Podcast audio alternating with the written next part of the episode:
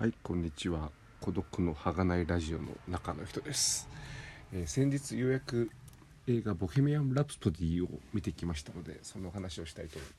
思うんですけれども、えーこの映画まあ本当に大ヒットしてまして、えー先週のある映画興行ランキングでも5位に入っているという映画で私が見に行ったのが、まあ、ちょっと前前2週間ぐらい前になるんですけれどもでも、えー映画がほぼ満員で。で見に行ってびっくりしたのが、えー観客の年齢層がすごい幅広いと、えー下は本当にあの10代の子から上は、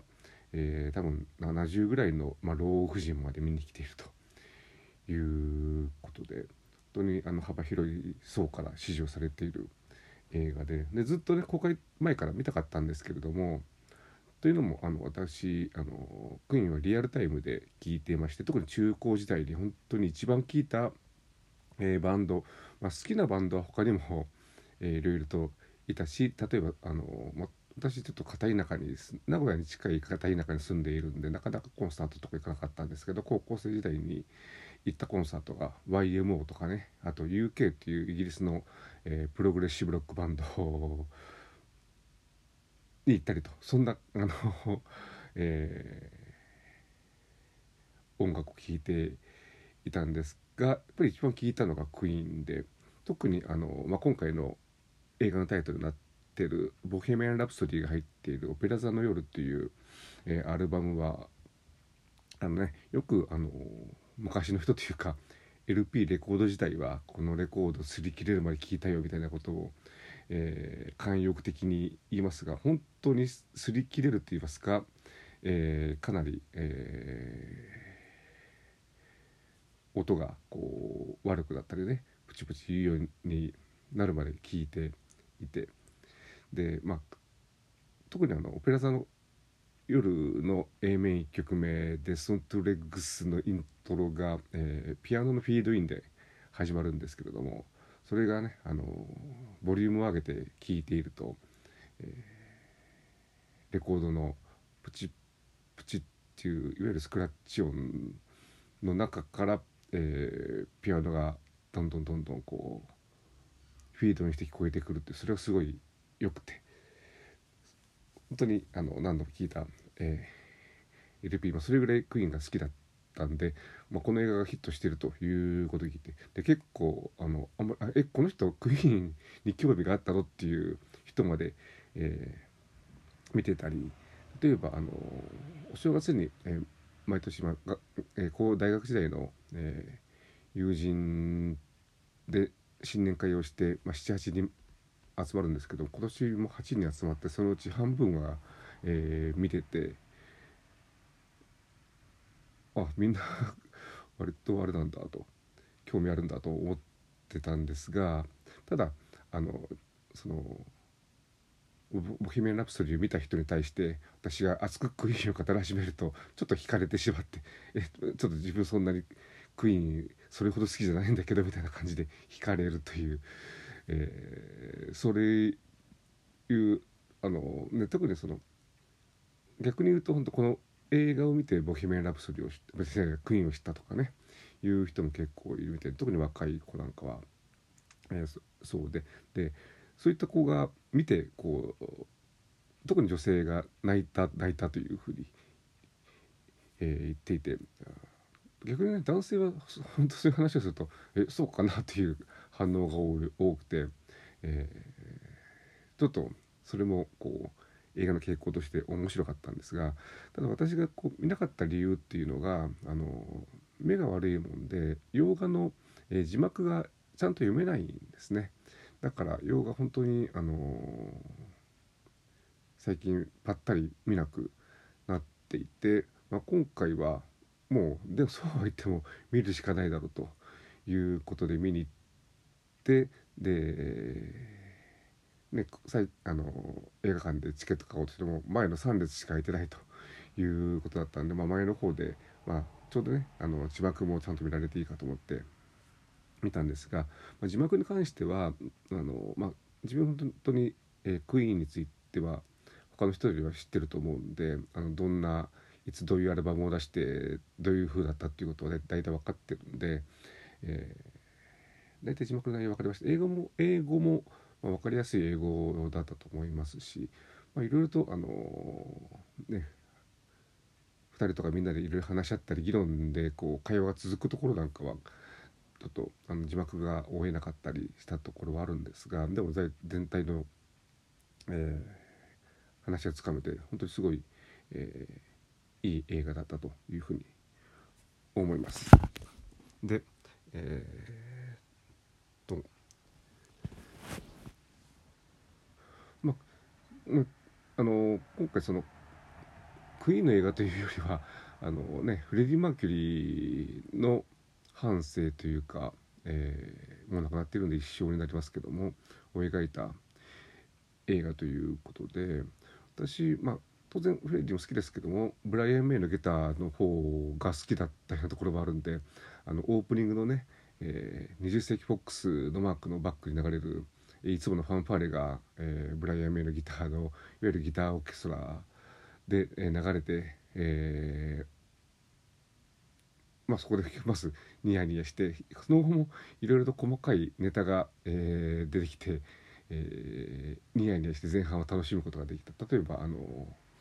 えー、レコーディングをして「えー、輝ける七つの海の」えー、アレンジどうするか最後のあのコーラスのところをレンジどうするかっていうところで、えー、コーラスの声を左右のスピーカーに飛ばすとかねクイーンおなじみのアレンジですけどもやったりあとあのまあ今もバンドあるあるあるで言われるあのロックバンドのベースは地味だというのもクイーンには当てはめ当てはまっていて、えー、ねボーカルのフェリフレディとかギターのブライアン・メイももちろんですけどドラムのロジャー・テイラー。今回、まあ、ちょっと役者の名前とか全然分かりませんけどもとてもよく似ていてすごいかっこいい、えー、ドラムのロジャー・テイラーがいてで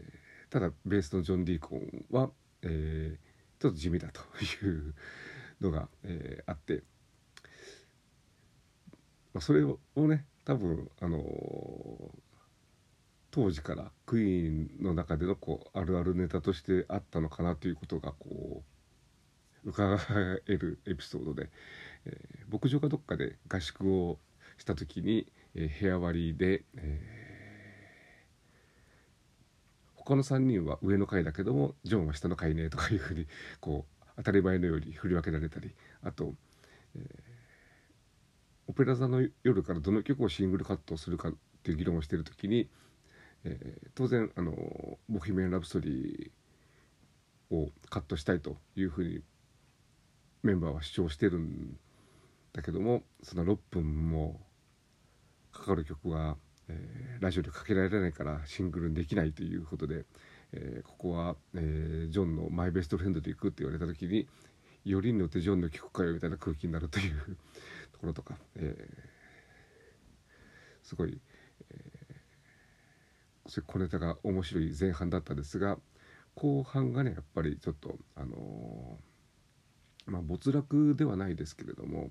メンバーの不仲とかいろいろあとあのまあ、同性愛だから没落したっていう言い方間違っていると思うんですが、えー、いろんな人とのこう関係がまずくなって、まあ、フレディが孤立してしまうというところが自分も実際あの80年代に入ってからのクイーンってあんまり好きじゃなくて聞いてなかったんで、まあ、今回映画見てあそうかやっぱりいろいろとメンバーの中でそういうのがあったんだなっていう。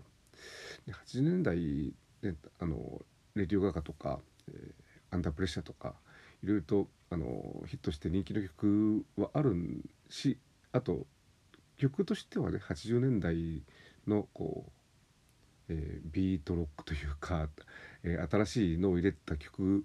で多分フレディよそういうことやりたかった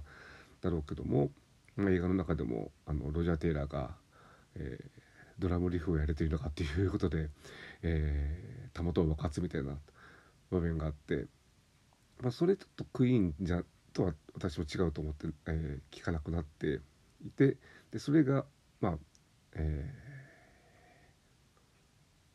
和解というか、えー、分かり合って、え